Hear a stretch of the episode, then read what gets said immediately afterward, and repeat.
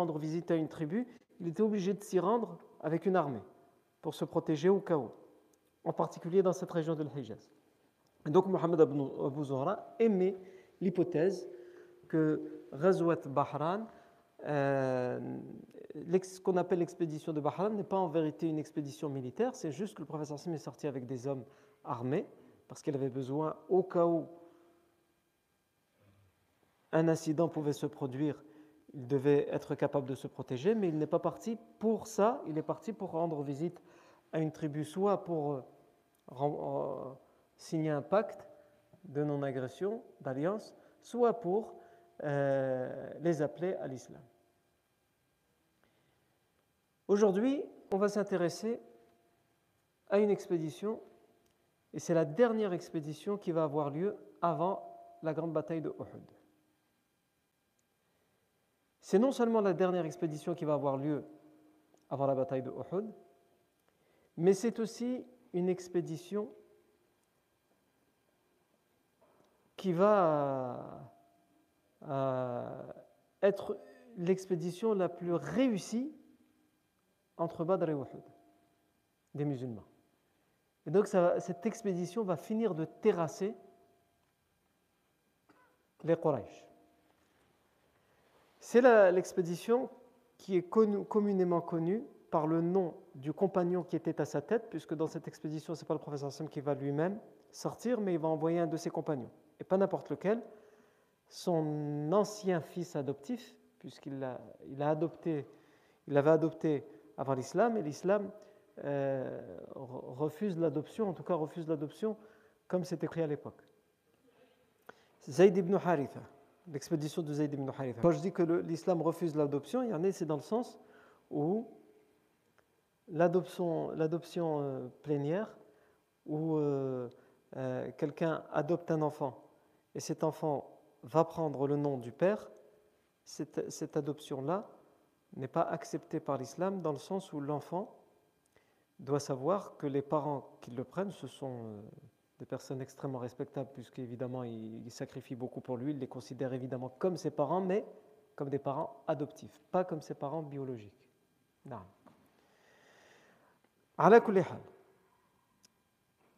Donc Zayd ibn Haritha, le fils adoptif du professeur va être désigné par le professeur pour, pour, être, pour être à la tête de cette euh, de cette expédition. D'autres euh, historiens surnomme cette expédition Ghazwatul Qarda. Ghazwatul al-Qarda. Mais les historiens ne sont pas, d'accord entre eux sur ce terme, qaf, ra, dal et à la fin, comment on doit le prononcer? Certains disent c'est le Qarda, d'autres disent c'est le Qurada, et d'autres disent c'est al-Qarada. Le plus vraisemblable, c'est que c'est al-qarda, al-fatha et ensuite sukun. Fatha sur le qaf et sukun sur ra. Al-qarda. Pourquoi al-qarda? Parce qu'il y a un endroit dans la région de Najd. La région de Najd, c'est bien à l'est, dans le désert à l'est de Médine. Et dans cette région, il y a une oasis, un point d'eau, qui est appelé Ma'ul Qarda, ou Ma'ul Qarada, ou Ma'ul Qurada. Et c'est jusque-là que Zayd ibn Haritha, avec 300 combattants, va aller pour intercepter une caravane, comme on va le voir. Le contexte de cette euh, expédition, c'est que les Quraysh, depuis la fin de la bataille de Badr, ils n'ont jamais pu envoyer de petites caravanes commerciales. Parce qu'à chaque fois, ils savent qu'elles sont menacées par le professeur et les musulmans. Mais ça, ça ne les dérange pas trop au final. Ça les dérange, ça les embête, mais pas tant que ça. Ce qui, ce qui va commencer à les embêter plus que par-dessus tout, c'est qu'ils ont, même s'ils ont des petites caravanes par-ci et par-là qui sont censées faire partir ou faire revenir tout au cours de l'année. Leur, commerce est basé essentiellement sur deux caravanes, ce qu'on appelle shita wa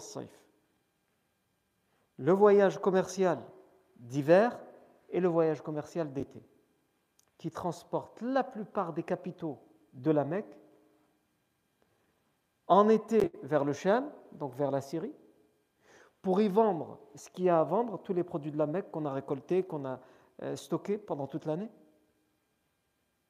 et revenir avec non seulement des richesses, puisqu'on a vendu, et aussi, des produits qu'on ne trouve qu'au Sham qui vont être revendus à la Mecque. C'est ce qui constitue le moyen de subsistance des Mécois pour, pour la moitié de l'année. Et l'autre moitié de l'année, donc ça c'est en été, l'autre moitié de l'année, c'est le voyage commercial vers le sud, vers ce qu'on a le Yémen et le Habasha, l'Abyssinie et le Yémen, où là, la même chose, on vend des produits de la Mecque de ce côté-là, on revient avec l'argent qu'on s'est fait en vendant ces produits, plus des produits qu'on achète là-bas et qu'on ne trouve pas à la Mecque qui vont être revendus à la Mecque. Ça, c'est l'autre moitié de l'année. Les Mecquois vivent de ça. Et pour arrondir un petit peu plus, ou pour, pour, on va dire pour les extras, ils envoient euh, des caravanes par-ci et par-là. Mais les deux principales ressources sont, euh, ou plutôt viennent, de ces deux caravanes commerciales. لإيلاف قريش comme Allah Azza wa le dit dans le Coran لإيلاف قريش إيلافهم رحلة الشتاء والصيف en parlant de ces deux caravanes commerciales qui sont organisées. Donc c'est des caravanes commerciales qui sont organisées, protégées. On désigne même un chef, un notable de la Mecque à chaque fois, chaque année, qui est responsable de l'organisation de cette caravane. Ce n'est pas une, organisation qui se fait comme ça en quelques jours. La personne, il est désigné pendant toute l'année comme étant l'organisateur des commerces de cette année-là, et il a toute l'année pour organiser ces deux voyages commerciaux, ces deux trajets. Cette année-là, la troisième année de l'Égir, c'est Safwan ibn Umayyah, anhu, même si à cette époque-là, il n'était pas encore converti à l'islam. Safwan ibn Umayyah, il est responsable d'organiser ce voyage commercial. Et lui, il tombe sur une très mauvaise année.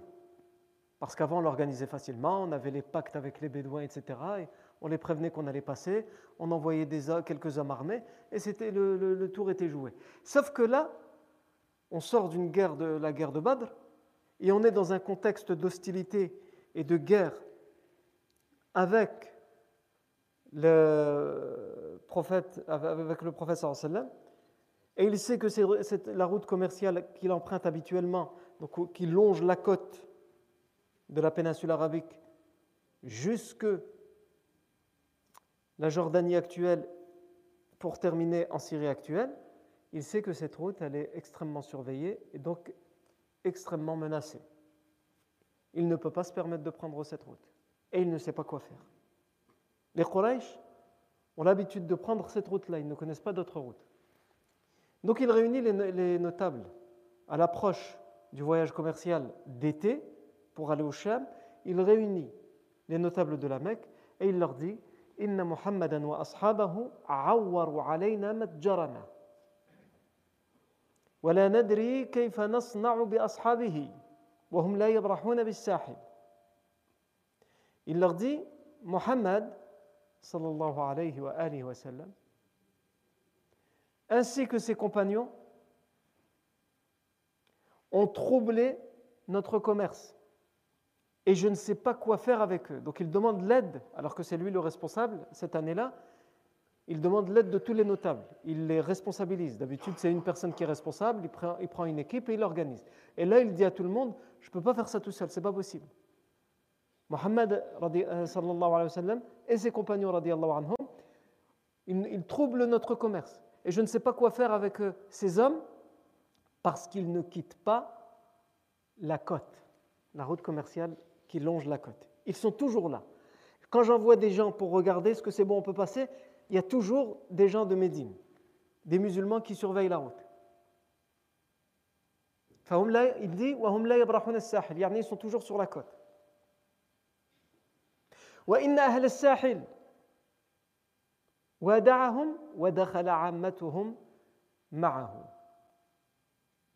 Et il dit, et les gens qui vivent sur la côte, les tribus comme les Bani Juhayna par exemple,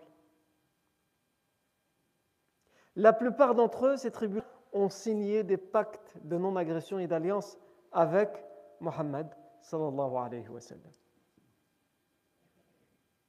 Et si nous restons ici, si on n'envoie pas de voyage cette année, nous allons manger notre, notre, capital, nous allons consommer notre capital. Et vous savez comme moi que notre vie dépend de, ces, de ce voyage commercial. Notre vie économique dépend de ce voyage commercial. Que dois-je faire? Et parmi les notables, donc il va y avoir une réflexion, il va y avoir un débat, les paroles fusent, certains haussent le ton. Et il y a un homme, l'Aswad ibn Abdel Muttalib ibn Asad ibn Abdel Uzza. Cet homme va dire J'ai une idée. Mon idée, c'est que nous allons passer par la route de l'Irak. N'empruntons plus la route de la côte, donc à l'ouest de Médine, mais passons par la route d'Irak. Donc c'est un énorme détour. C'est un détour qui va faire. Déjà que le trajet est long, habituellement, quand on euh, traverse, euh, quand on coupe par le nord, par l'est et l'est de Médine, et au nord directement, c'est un voyage qui dure d'une semaine à dix jours. Et pour une, grande caravane qui doit prendre son temps parce qu'il y a beaucoup de monde dedans, beaucoup de, charges à transporter, ça peut aller jusqu'à 12 jours, 15 jours. Et là, la route, le trajet va être multiplié par trois facilement. Parce qu'il faut traverser tout le désert de Nejd pour ensuite arriver vers l'Irak et revenir vers la Syrie. C'est-à-dire pour laisser le plus loin possible Médine et le danger que représente Médine pour les Quraysh. Donc l'Aswad ibn Abdul Muttalib, il a cette idée, il dit, je ne vois que ça comme solution, même si ça va nous coûter plus d'argent, même si ça va nous coûter un grand détour, au moins on aura la garantie de la protection de notre caravane, ce qui ne va pas être le cas, mais lui, il ne le sait pas encore. Sauf qu'il y a un souci. Le souci, c'est que les Quraysh ne connaissent pas cette route. Parmi eux, il n'y a personne qui connaît cette route. Et on ne peut pas prendre le risque de faire passer une caravane commerciale par une route qu'on ne connaît pas et par des tribus qui y vivent qu'on ne connaît pas, avec qui on n'a pas de lien, parce que c'est d'abord dangereux. Et ces tribus peuvent euh, s'attaquer à la caravane, puisqu'elle va transporter énormément de richesses. Sauf que l'Aswad ibn Abdul Muttalib leur dit Si je vous propose ça, c'est parce que j'ai un homme en tête. J'ai un ami. Et son travail, son métier, c'est justement d'être guide dans le désert. Et il pratique principalement euh, le travail d'être guide sur ces plaines-là, sur ce désert-là. Le désert de neige, en passant par l'Irak, etc. Il les connaît par cœur, ces routes-là. Cet homme, c'est Furat ibn Hayyan de la tribu des Bani Bakr, Furat ibn Hayyan, radiallahu anhu, puisqu'il va se convertir à l'islam par la suite. Et cet homme, c'est un de mes alliés, va dire Aswad ibn Abdul Muttalib, et donc nous, nous pouvons lui demander son aide. Et donc ils appellent cet homme. Cet homme dit toutes les tribus par lesquelles vous devrez passer, si je suis votre guide, je les connais toutes, et il n'y aura aucun souci. Donc ils se mettent d'accord avec lui, ils actent le contrat, donc ils se mettent d'accord évidemment, hein, il ne fait pas ça gratuitement, sur ce qu'il va avoir en contrepartie, et ils font le serment de garder secret le plus possible et le plus longtemps possible le stratagème qu'ils ont mis en place pour sauver le commerce de la Mecque, pour sauver les capitaux de la Mecque et pour réussir à sauver le voyage commercial d'été qui doit aller au chien. Sauf que, évidemment, le professeur Sam envoie des éclaireurs. Mais les éclaireurs, euh, les Quraysh savent qu'il y a des éclaireurs. Donc eux, ils envoient des éclaireurs qui, cette fois, leur travail, ça n'est plus d'aller vérifier la route commerciale de la côte, même s'ils font semblant d'envoyer des éclaireurs par là. Les Quraysh sont intelligents. Ils font semblant d'envoyer des faux éclaireurs vers la, route de la côte pour faire croire aux musulmans qu'ils cherchent un passage par la côte. Mais entre-temps, ils envoient d'autres éclaireurs, beaucoup plus discrètement, pour essayer de voir où sont les éclaireurs musulmans qui viennent surveiller aux alentours de la Mecque pour faire passer leur caravane par un autre passage que là où il y a des éclaireurs musulmans. Ce n'est pas, une chose facile tout ça.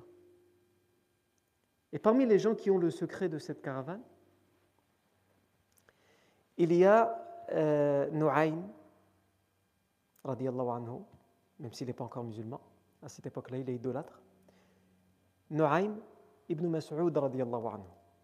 Nu'aym ibn Mas'ud, il va, il a le secret de la caravane et il va rendre visite à un ami juif, euh, Kinana ibn Abil Huqayq. Il se trouve que cet ami, c'est aussi l'ami, euh, que cet ami juif, c'est aussi l'ami d'un musulman de Médine. Sulayt ou Salit ibn Nu'man. Et donc ils vont se retrouver tous les trois chez, donc ils se retrouvent tous les trois ensemble dans la demeure de Kinana ibn Abil Huqayq. Il est donc Kinana ibn Abil Huqayq, euh, Sulayt ibn Nu'man, qui est musulman, de Médine, et il y a euh, Nu'aym ibn Mas'ud, qui lui a le secret de la caravane. Et à cette époque-là, la consommation de l'alcool n'est pas encore prohibée, n'est pas encore interdite par l'islam. Et donc, ils vont se mettre à boire. Et celui qui va boire un peu plus que les autres, c'est le compagnon qui n'est pas encore musulman. Donc, euh, à cette époque-là, il est idolâtre. Nu'aym ibn, ibn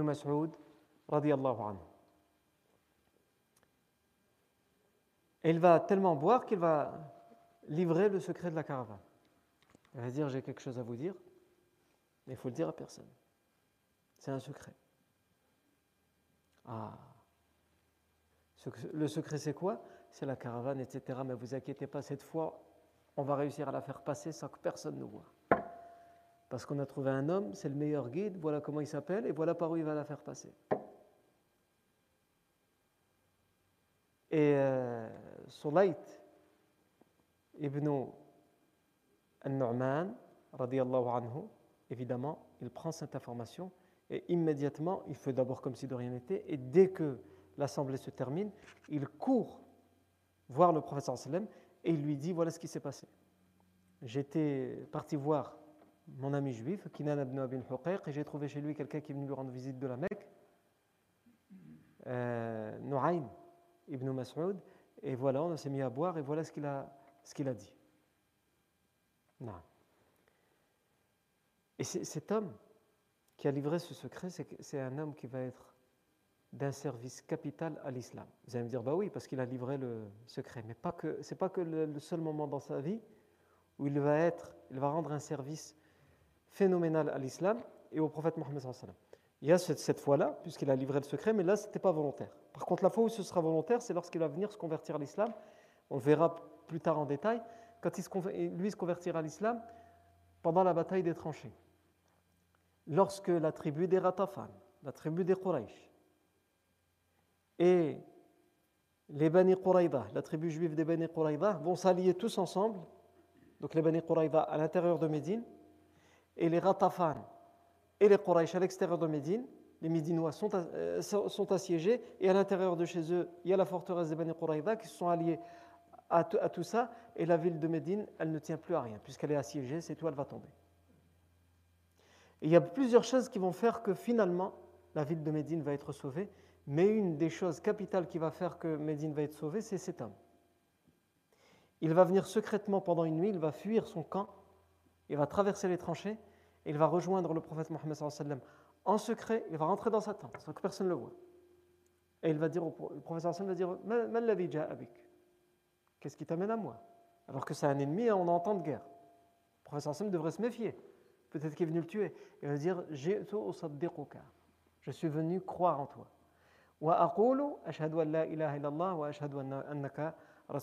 Et je dis que, que j'atteste qu'il n'y a aucun Dieu sauf Allah et que tu es le messager d'Allah. Le professeur sallam, évidemment, lui souhaite la bienvenue. Et cet homme lui dit Permets-moi de renverser la situation. Je peux faire en sorte de renverser la situation. À deux conditions. Le professeur Hassan lui dit lesquelles? Il dit La première condition, c'est que personne ne soit au courant que je suis devenu musulman. Même pas chez les musulmans, il ne faut pas qu'ils le sachent, jusqu'à ce que j'ai réussi à faire ce que je veux faire. Sinon, ça ne va pas marcher. Accordé. Et la deuxième condition La deuxième condition, je, vais être amené à mentir. Est-ce que je peux mentir? Fais ce qu'il y a à faire pour retourner la situation. Et qu'est-ce qu'il fait cet homme? Nu'aym euh, ibn Mas'ud, anhu, il retourne de l'autre côté, ni vu ni connu. Et donc personne ne sait qu'il est devenu musulman. Mais avant de retourner de l'autre côté, il va rendre visite à qui? À la forteresse des Bani Quraïda qui se sont alliés au Ratafan et au Quraysh. Et il vient les voir et leur dit Je suis venu vous voir secrètement. Parce que comme vous le savez, je fais partie des Quraysh. Mais attention, moi je suis un, homme honnête. Et je n'aime pas qu'on rompt les engagements. J'ai entendu que les Quraysh, finalement, ils en ont marre de ce siège et ils vont bientôt lever le camp. Et quand certains, comme moi, leur ont dit, mais et les Bani Quraïda, ils sont à l'intérieur, on ne va pas les laisser à la merci des musulmans. Ils ont dit, tant pis pour eux. Donc je suis juste venu vous prévenir. Ils lui ont dit, mais comment ça, t'es sûr de toi? Oui, j'en suis sûr, ce que je vous ramène, c'est la vérité. Est-ce que, comment, comment on devrait réagir selon toi? Il leur a dit, j'ai bien ma petite idée, mais je ne veux pas vous orienter, faites ce que vous voulez. Moi, je vous ai donné l'information, maintenant vous faites vous Non, non, dis-nous. Ah, vous voulez savoir. Eh bien, moi, ce que je vous conseille, si vraiment vous voulez confirmer ce que je suis en train de vous dire si vous ne me croyez pas, c'est simple. Envoyez-leur une délégation en leur, demandant pour vraiment garantir votre alliance qu'ils vous envoient des notables, 70 hommes, parmi les Ratafan et les Quraysh, qui sont une garantie que vous garderez chez vous et que vous rendrez qu'à la fin de la bataille. Ils disent c'est pas bête. Si vraiment ils sont de notre côté, ils ne vont pas avoir peur de les envoyer. S'ils n'ont pas l'intention de retourner chez eux. Et lui, qu'est-ce qu'il fait? Euh, ibn Mas'ud, il retourne de l'autre côté. Et le lendemain matin, il leur dit J'ai été rendre visite au Bani Quraïda et je vous conseille de vous méfier d'eux. Parce qu'ils ont peur que la situation se retourne et donc ils ont l'intention de trahir et d'aller voir le professeur et de lui demander pardon pour leur trahison. Ils veulent nous trahir, nous, après avoir trahi, trahi le, prophète, et ils ont l'intention d'aller voir le prophète sallam et de lui demander pardon pour la trahison. Et en garantie, pour avoir son pardon, ils vont vous demander 70 hommes soi-disant en garantie de votre alliance, mais en vérité, ce sera pour les livrer au prophète. Et si je mens, ah, vous verrez bien, si vous envoie des gens pour vous demander 70 hommes, c'est que j'ai dit la vérité. Sinon, s'il n'envoie personne, c'est que c'est n'importe quoi ou c'était pas vrai. Donc, ils n'y croient pas trop les, les en particulier Abu Sufyan, jusqu'à ce qu'une délégation des Bani Qurayza arrive et leur dise Nous sommes venus nous entretenir avec vous parce que nous voudrions, pour bien sceller et confirmer notre pacte d'alliance, que vous nous envoyiez 70 hommes en guise de garantie parmi les Ratafan et les Quraysh. Évidemment, ils vont refuser parce qu'ils vont se dire Ah, donc il avait raison. Et les Bani Quraïda, eux, quand ils vont voir qu'ils vont refuser, vont dire Ah, donc il avait raison. Ils ont l'intention de partir. Et donc il va y avoir la zizanie entre eux. Plus d'autres choses qui vont faire que le siège euh, de la bataille de Khandaq va être levé. C'est pour vous dire que cet homme, anhu, qui se convertira à ce moment-là à la bataille de Khandaq, même si nous, au moment où on parle de lui, il n'est pas encore musulman, il va rendre des services extraordinaire à l'islam. D'abord ici avec cette caravane commerciale où il livre le secret sans le vouloir, et ensuite en euh, sauvant la ville de Médine de la bataille des tranchées. le professeur sallam envoie immédiatement Zayd ibn Haritha, son fils adoptif, à la tête de 300 combattants armés. Il les envoie. Où ça? Il les envoie à Al-Qarda, comme on l'a dit, et ils réussissent à intercepter la caravane de Safwan ibn Umayya. Non seulement ils réussissent à l'intercepter, mais comme il a pris avec lui 300 combattants, généralement les grandes caravanes, maximum, il y avait dedans 50 hommes armés pour les défendre. On va dire qu'on n'a pas de texte qui, le prouve, qui en parle, mais allez, nous on va dire qu'ils savent qu'ils sont menacés, qu'ils sont en temps de guerre, même si la route qu'ils empruntent, est euh, plutôt protégée pour eux.